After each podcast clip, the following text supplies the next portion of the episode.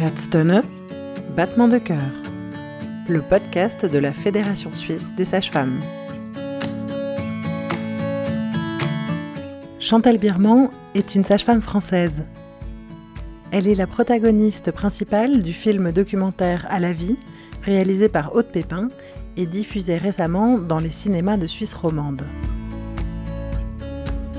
Dans ce film, on la suit lors de ses visites à domicile en postpartum au cours de sa dernière année d'activité, après 50 ans d'exercice en tant que sage-femme hospitalière puis indépendante en région parisienne.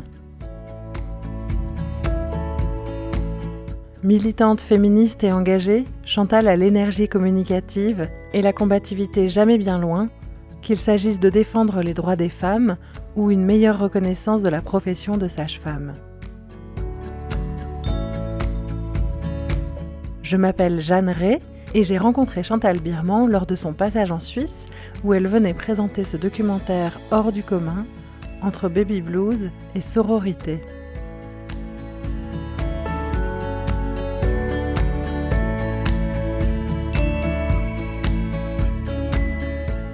Bonjour Chantal. Pour toi, à la vie est un film sur trois sujets. Lesquels? Alors, le premier sujet, c'est le blues du postpartum, puisque toutes les femmes euh, que l'on voit dans le film, ce sont des femmes qui sont à J2, J3, J4, au plus tard J5 après l'accouchement. Donc, euh, voilà, c'est le blues. J'ai bien dit le blues et je n'ai pas parlé de dépression du postpartum puisque dans ce film, aucune des femmes n'a fait finalement de dépression. Donc ça, c'est le premier sujet. Le deuxième sujet, je dirais que c'est le métier de sage-femme. On voit une sage-femme, en l'occurrence c'est moi, mais ça pourrait être une autre sage-femme qui est en train de, de faire ses consultations postnatales à domicile. Et puis il y a un troisième sujet euh, plus ténu sur l'arrière, etc., qui est le 93. Alors le 93, c'est le département français le plus pauvre, Seine-Saint-Denis, pour ne pas le nommer. Et aussi, il a une autre caractéristique, c'est 60% de la population est une population immigrée, première, deuxième ou troisième génération. Pourquoi faire un film sur le postpartum? Alors, d'abord, c'est pas moi qui ai fait le film, c'est Aude Pépin qui est la réalisatrice. Euh, voilà, Aude Pépin m'a choisi moi. Donc, pourquoi la question serait plutôt, euh, d'abord, pourquoi elle t'a choisi toi et pourquoi l'aspect militant chez toi l'a intéressé Ça serait plutôt ça, voilà. Et pourquoi le postpartum? Alors, ce qui était certain, c'est que comme Aude était journaliste à la Maison des Maternelles, elle a dû, à un moment donné, faire un lien entre ce qui se passait pour les femmes dans l'après-naissance et la situation sociale particulièrement injuste, excusez-moi, particulièrement injuste et particulièrement infamante des sages-femmes par rapport au niveau d'études et au niveau de responsabilité euh, des sages-femmes françaises. Et elle s'est dit, mais si les mères ne sont absolument pas reconnues et que c'est un tabou monumental, évidemment que le métier qui est représentatif de la maternité et qui le symbolise, c'est le métier de sage-femme. Il est donc normal que ce métier soit également tabou et le statut social des sages-femmes, effectivement, correspond à ce tabou. Parce que euh, un grand écart plus immense au niveau social et salarial en France, il n'y en a pas. Alors, bien sûr, on voit bien que les métiers de femmes sont moins bien payés que les métiers d'hommes, euh, tout ça. Mais là, on est vraiment dans une situation presque honteuse en France au niveau des sages-femmes. Donc voilà, je pense que dans une volonté, elle, de militantisme, féministe et je dirais même maternel, qui est particulier parce que la France, c'est un féminisme qui est quand même très beauvoirien, avec un maternel qui est particulièrement euh, caché, on va dire, ou particulièrement tu. Voilà, donc je trouve que c'était d'un grand courage, parce qu'à mon avis, euh, bon, elle, aura été la première, à, faire ça. Et bien sûr que euh, non seulement j'étais d'accord, mais j'étais ravie, absolument ravie de lui servir pour essayer de, soulever le couvercle d'une cocotte que j'espère minute mais quand même dans ma réalité et dans ma vision historique de ce qui se passe pour les femmes, j'ai un peu peur que ce soit pas minute. On reviendra sur les sages-femmes, mais qu'est-ce qui montre ce film de la vie des mères en fait? Deux choses, trois choses même. Je dirais euh, la solitude. C'est-à-dire que ce moment, quel que soit l'amour du compagnon, quelle que soit la gentillesse de la famille, quelles que soient les copines euh, adorables qui ont compris le truc, etc., n'empêche que tu te, tu te le traverses seul et que c'est une négociation seule. Alors après, tout ce qui va être euh, de l'ordre du renforcement du pouvoir de la femme, eh bien évidemment que ça va l'aider à négocier cette solitude et à partir dans une résilience par rapport à ce passage de la femme à la mère, qui est un passage qui bien sûr est déchirant physiquement, émotionnellement et traditionnellement aussi.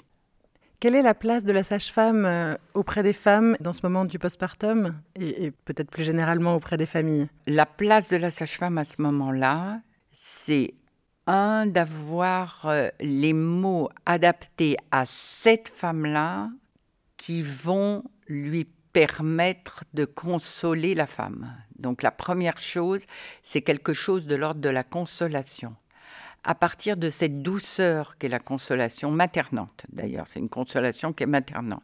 À partir de cette douceur de la consolation, c'est au fond de notre voix où elle peut s'y reposer que là, il va falloir faire passer sa force à elle.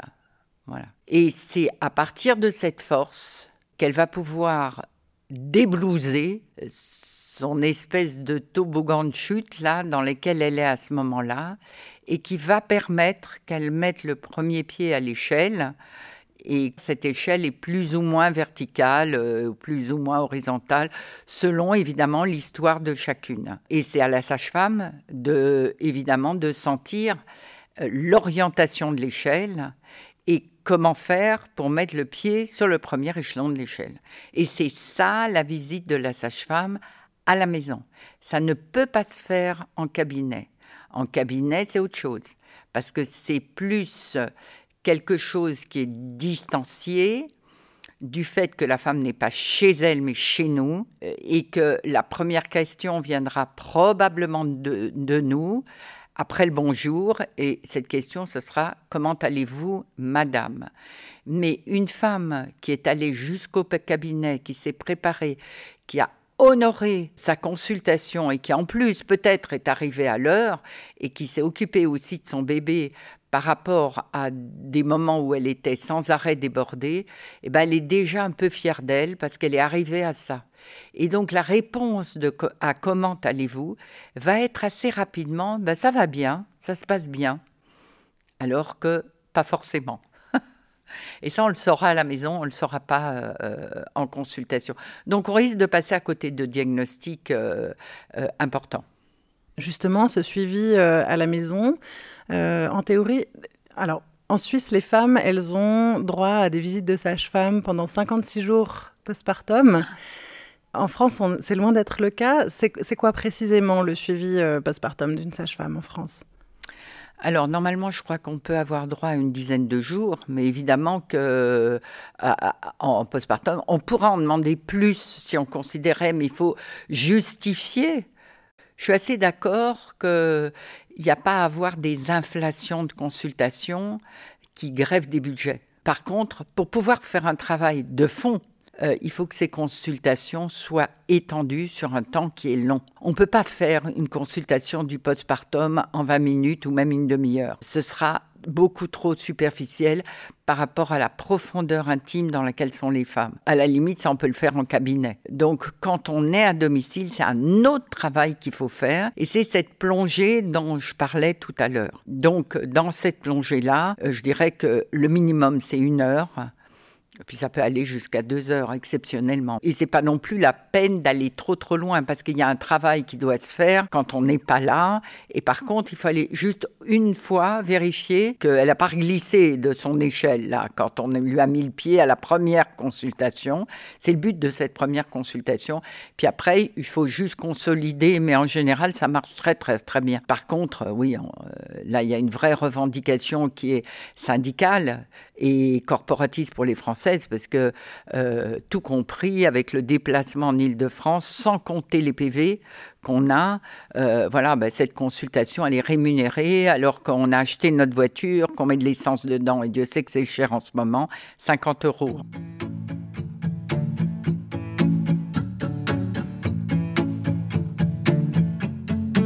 Il y a de moins en moins, contrairement à ce que montre le film, de visites à domicile. Pourquoi? Parce que euh, les sages-femmes ont été extrêmement sollicité du fait des diminutions du personnel hospitalier. Donc du coup, il y a une diminution des consultations qui se sont reportées sur les sages-femmes libérales, que ce soit les consultations de gynécologie, puisqu'il n'y a plus de gynécologues euh, en France. Donc c'est les sages-femmes qui font maintenant toute la physiologie gynécologique. Ce sont les sages-femmes qui font aussi toutes les visites de, suite de couches, mais dans leur cabinet la plupart du temps, parce qu'elles n'ont plus le temps d'aller à domicile.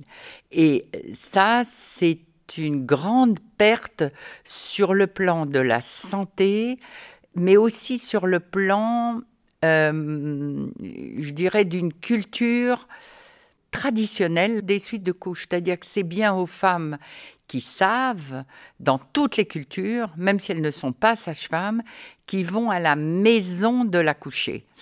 Et là-dessus, il y a un tissage de liens qui se fait bien sûr avec la femme, avec la famille de la femme, avec les enfants. On voit aussi si c'est l'enfant aîné euh, qui a un souci ou euh, voilà, mais aussi avec l'histoire des femmes. Et euh, ce lien avec l'histoire sans rupture, alors que l'hôpital ou même le cabinet euh, n'est pas dans le lien traditionnel de ce qui se passe ensuite de couche, ne renoue pas avec la force des femmes. Et donc euh, là-dessus, c'est une grande, grande perte qu'il faut dénoncer vraiment dénoncer. C'est une perte en termes de santé publique, mais pas seulement, en termes de culture, en termes de tradition, en termes d'histoire des femmes. Quand, je fais mes visites à domicile, je suis un peu en fusion avec euh, tout ça.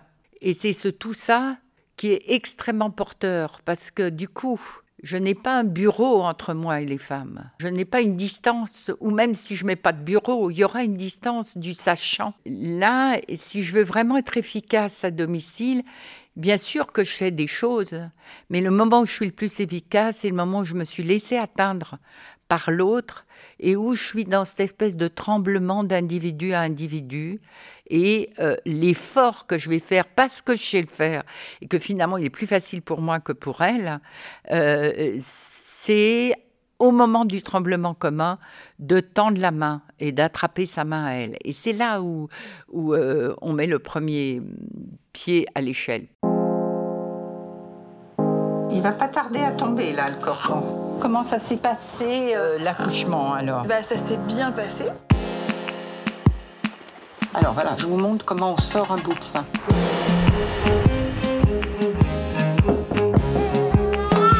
Avez beaucoup d'amis ici Non. Je vous mets amis. C'est très important. Il faut que tu dormes un petit peu quand même.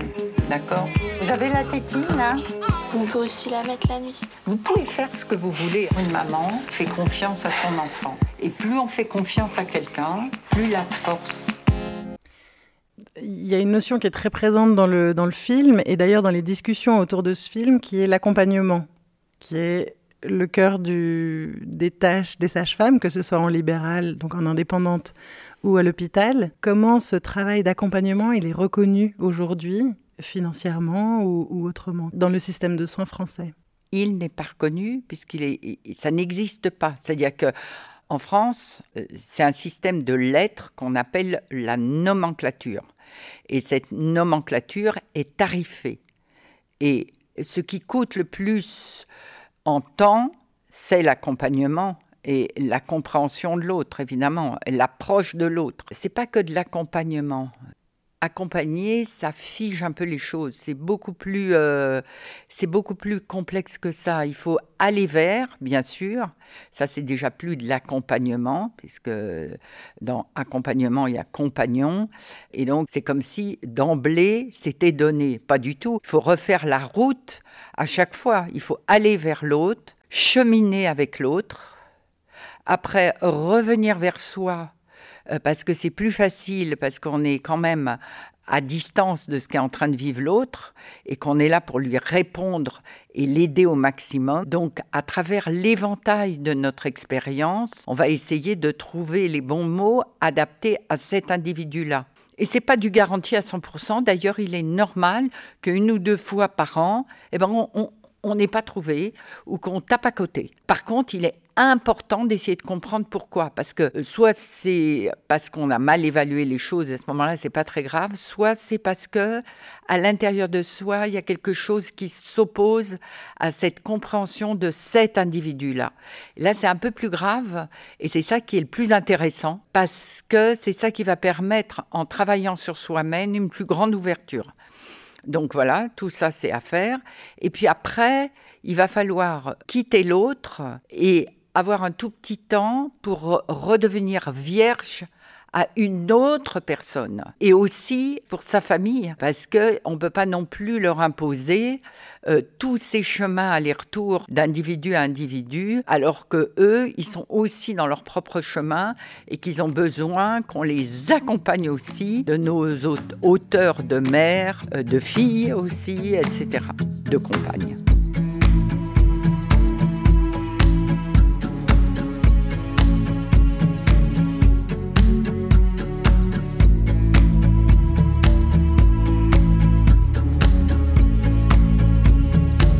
Et pour parler des sages-femmes euh, hospitalières, dans le film, on entend deux toutes jeunes sages-femmes qui disent euh, nous, on n'est pas à l'aise pour accompagner la physiologie. Ce qu'on nous a appris, c'est la pathologie. Elles le répètent même plusieurs fois la patho, la patho, la patho. Dans quel modèle de soins les sages-femmes se forment-elles aujourd'hui? C'est un modèle hospitalo-universitaire extrêmement classique, extrêmement hiérarchisé, extrêmement protocolisé. Elles apprennent les protocoles par cœur, évidemment, les protocoles médicaux d'intervention et de comportement à tel et tel moment, etc. Donc, elles savent très bien le faire, mais le protocole est là pour qu'il n'y ait pas de perte de temps là, je ne suis pas d'accord avec ça, hein, mais euh, je le mets entre guillemets, perte de temps dans une réflexion qui n'a pas lieu d'être dans une situation d'urgence. Moi, je pense qu'il n'y a pas d'acte médical où il ne doit pas y avoir de réflexion. Ça ne veut pas dire que une réflexion ne se fait pas extrêmement rapidement, mais la mécanique imposée comme gain de temps aux professionnels de santé est une déshumanisation et une perte pour ce qu'on appelle la clinique et le diagnostic. Pourquoi finalement la physiologie ferait peur à de jeunes sages-femmes? Parce qu'elles ne l'ont pas vu entre guillemets en travail. C'est complètement humain d'avoir peur de ce qu'on ne connaît pas. L'aventure, sans filet, parce qu'on ne sait pas où on va, c'est habituellement quelque chose d'un petit peu effrayant. La femme, elle arrive euh, là aux urgences, bing, comme elles n'ont pas pu accompagner à cause du nombre d'accouchements par sage-femme, bah, du coup, elles, ont, euh, elles ne savent pas comment accompagner des contractions, la douleur, la sauvagerie, l'archaïsme d'un accouchement. À quoi ça fait appel et euh, voilà toutes ces choses-là, elles savent pas le faire parce qu'elles elles l'ont pas vu. On apprend en voyant des exemples et avec une pédagogie. Donc cette pédagogie de la physiologie n'existe pas puisque la physiologie n'est pratiquement pas pratiquée. Et justement, quel est le futur qui se dessine aujourd'hui pour les sages-femmes en France?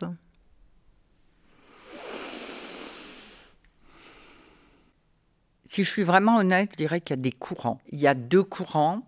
Il y a un courant qui dit, euh, eh bien, il faut qu'on ait le même statut en gros que les médecins. Donc, ça s'appelle le statut PH au sein de l'hôpital, euh, etc., avec des rémunérations qui correspondent euh, à peu près à ce statut-là. voilà. PH, ça veut dire? Praticien hospitalier. Et puis, il y a un autre courant dont je fais partie d'ailleurs, euh, qui dit non, euh, il faut créer un statut qui est particulier au statut de sage-femme parce qu'on a un rôle particulier et on ne va pas, euh, et, c'est ça qu'il faut revendiquer, il n'y a pas dans le monde de la santé un travail qui est équivalent à celui des sages-femmes au sens où on est dans la physiologie, que la santé c'est quand même quelque chose qui est basé majoritairement sur une problématique de maladie et de traitement de la maladie. Et du côté des sages-femmes, ben rien de tout ça, puisque 80% de ce qui se passe euh, dans la naissance est physiologique, donc ce n'est pas une maladie. Donc on est plutôt sur de l'accompagnement de poussée de croissance, puisque euh, voilà, c'est vrai que j'ai l'habitude de dire que tout ça sont des poussées de croissance et que euh, évidemment être à côté, aider les femmes à grandir aussi vite à ces moments-là, c'est aussi créer les individus du monde de demain, c'est-à-dire plus forts.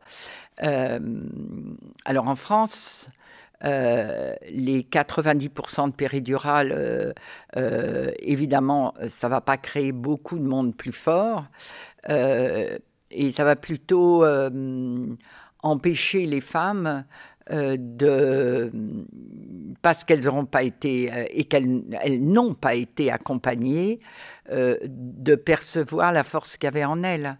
Donc c'est plutôt un rapt euh, un rapt de leur force euh, individuelle qui n'aura pas pu se révéler. Donc euh, c'est très, comment dire, c'est touchant de voir ces allers-retours et ces portes qui ne vont jamais s'ouvrir parce qu'elles auront plus l'occasion dans leur vie de réaccoucher, de retrouver ça. C'est une, deux fois euh, dans la vie, quoi. C'est ça le taux de natalité euh, normal. Donc elles ouvriront bien sûr d'autres portes, mais plus celle-là. Voilà. Et euh, c'est vraiment trop dommage. C'est vraiment un gâchis monstrueux sous des prétextes d'économie, de santé.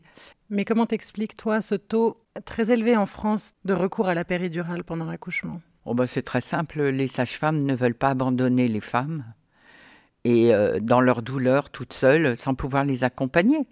Donc euh, elles font euh, beaucoup de péridurale parce qu'elles ont trop d'accouchements par sage-femme. L'accompagnement humain nécessite du temps. Comme le temps n'existe pas, bah, du coup la péridurale permet cette économie de temps de postes de sage-femme et que justement les salaires des gens, c'est ça qui coûte cher à l'hôpital, ben voilà, tu, multiplies le nombre d'accouchements par sage-femme et tu fais des économies de santé, soi-disant. Hein. Euh, mais c'est simple comme équation à comprendre en tous les cas. C'est comme ça que les gestionnaires ont compris, euh, voilà, et qu'ils l'ont appliqué. Ça s'est vraiment fait. Donc il faut se battre pour essayer d'exister politiquement et voire financièrement euh, quelles sont les priorités humanistes à donner dans, dans, la société de demain, celle où on veut vivre nous, mais aussi où on veut que nos enfants et nos petits-enfants vivent. L'organisation de la santé est de plus en plus économique et de moins en moins dans un but de santé publique. Jamais on avait le temps. J'avais l'impression d'aller me faire maltraiter. Ça n'arrêtait pas, ça n'arrêtait pas. Le flux tendu en salle de naissance, on sait ce que c'est, mais là c'était le flux tendu tout le temps. La péridurale, elle n'est pas là pour des problématiques de douleur, elle est là pour des problématiques de personnel. L'existence de l'individu femme est écrasée. Donc, en tant que sage-femme, accompagner des femmes et vouloir leur liberté, c'est forcément militer. C'est forcément ça.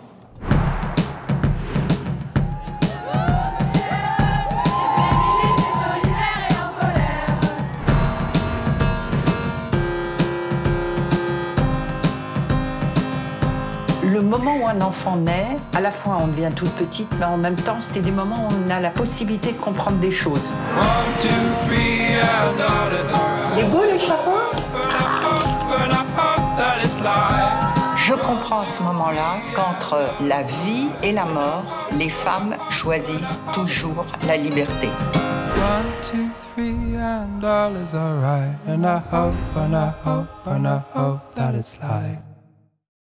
Tu as participé à Mai 68, étant jeune étudiante sage-femme, puis au MLAC, qui est le mouvement pour la liberté de l'avortement et de la contraception. Et dans le film, tu dis qu'être sage-femme, c'est forcément être militante, féministe. Pourquoi? Ben Parce que les femmes sont la partie la plus pauvre de la population, les femmes et les enfants, j'ai oublié de dire, hein. pas seulement les femmes. Donc les mères sont la partie la plus pauvre de la population. Et cette notion de maternité, notamment en France, elle n'est pas reconnue dans un sens politique. On va éventuellement euh, l'assimiler à la, situation des femmes, mais la mère est dans une situation bien pire que la femme en France.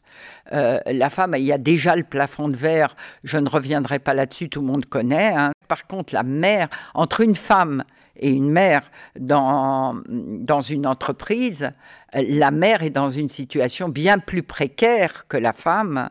Et sur une avancée professionnelle, il est absolument certain que c'est pas entre une femme qui n'a pas d'enfant et une mère qui en a, et surtout s'ils sont en bas âge et qu'il y a un risque d'absentéisme à cause de l'enfant en bas âge, et donc des arrêts de travail pour maladie eh bien, c'est sûr que ce sera la femme qui sera choisie pour la, formation, pour la promotion professionnelle. C'est-à-dire que l'entreprise est dans une efficacité économique et immédiate et pas sur une politique au long cours parce que ce sont bien les mères qui permettent l'avènement de la société de demain.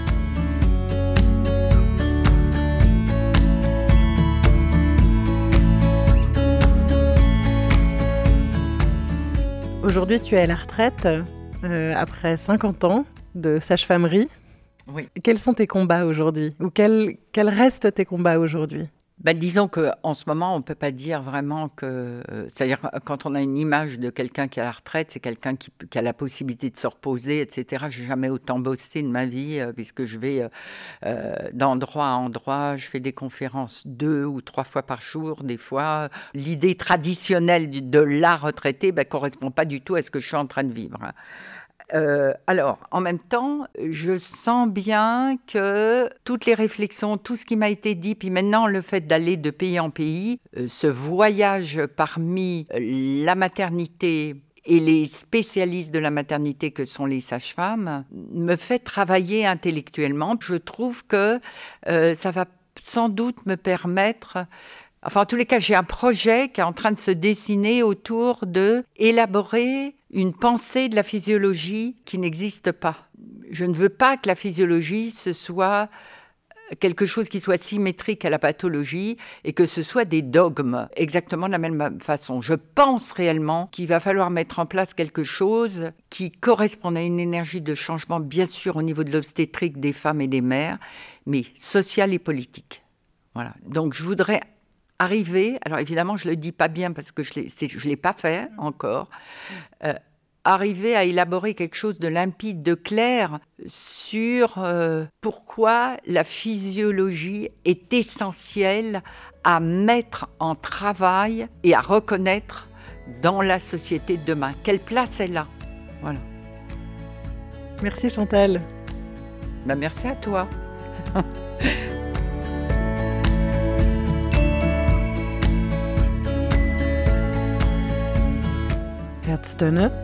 Battement de cœur, le podcast de la Fédération suisse des sages-femmes.